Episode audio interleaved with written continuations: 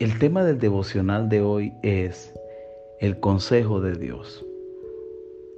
Proverbios 19:21 dice así, el corazón humano genera muchos proyectos, pero al final prevalecen los designios del Señor. Nuestro corazón tiene muchos pensamientos y de esos pensamientos salen ideas, proyectos, planes, metas y luego vienen las acciones que nos llevan a cometer las cosas que deseamos. Pero este, esta palabra habla acerca de el propósito de Dios para, nos, para nosotros. El, que, el corazón humano genera muchas ideas, pero al final se establece y queda fijo el propósito de Dios. Aquí habla acerca de Dios, habla acerca de proyectos, habla acerca del corazón, habla acerca de permanencia.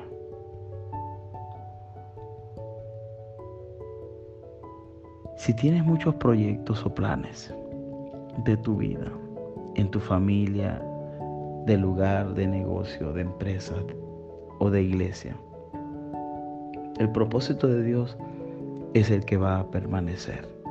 No importa la idea que tengas sobre tu vida. El propósito es más importante que los planes. Por eso debemos escuchar a Dios.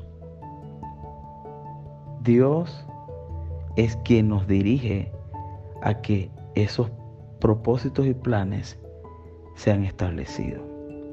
El propósito es más poderoso que los planes. El propósito genera poder en nosotros. Y el propósito es lo que nos ayuda a que realmente nosotros podamos tener planes permanentes.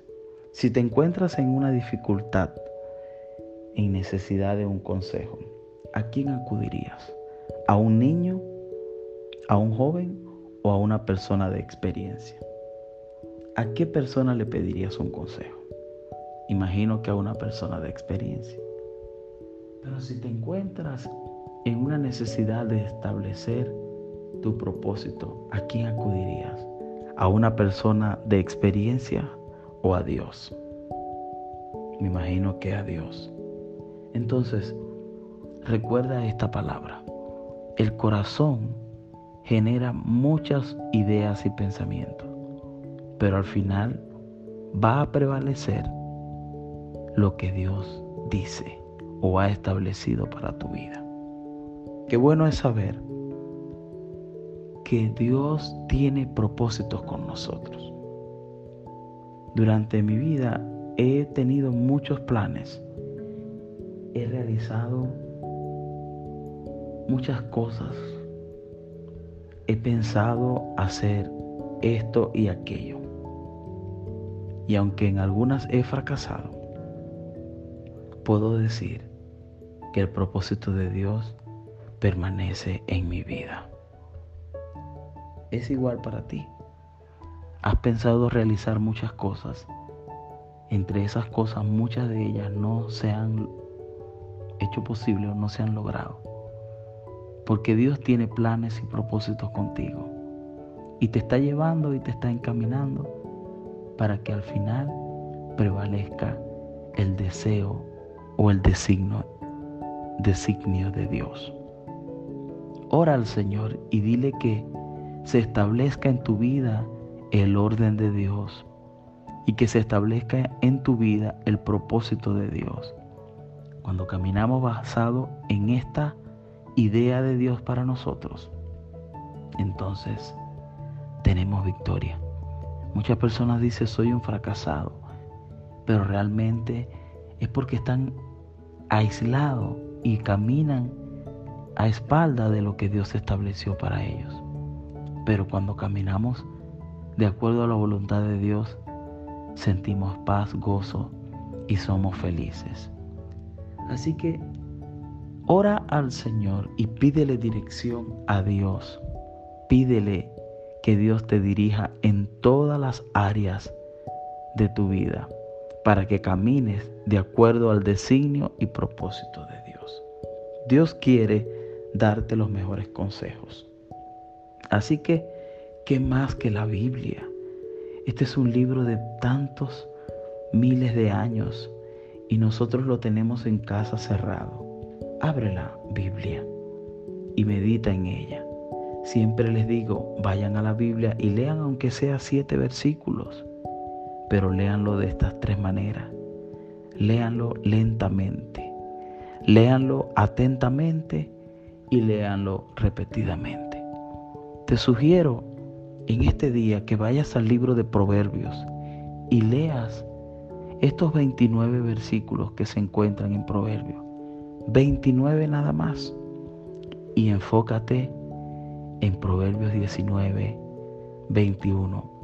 Y lee este versículo 23 veces y apréndetelo. Que dice así, el corazón humano genera muchos proyectos, pero al final prevalece los designios del Señor. Esta es la versión, nueva versión internacional, pero tú puedes ir y leer la versión Reina Valera o la Biblia que esté a tu alcance. Hay muchas versiones. Así que busca el consejo de Dios y camina basado en ellos y tu vida será bendecida y prosperada. Padre, en el nombre poderoso de Jesús, en esta mañana, Señor, bendice cada vida, cada persona que me está escuchando. Bendice sus corazones y guarda su mente. Que el poder y la gracia de Dios les guíen a tu verdad y que sean guiados para el cumplimiento de tus propósitos. Cumple el propósito tuyo en cada vida que me escucha. En el nombre poderoso de Jesús. Amén. Gracias por escucharme. Te habló tu hermano y amigo Leomar Sirit. Y recuerda, comparte estos audios y que sea de mucha bendición.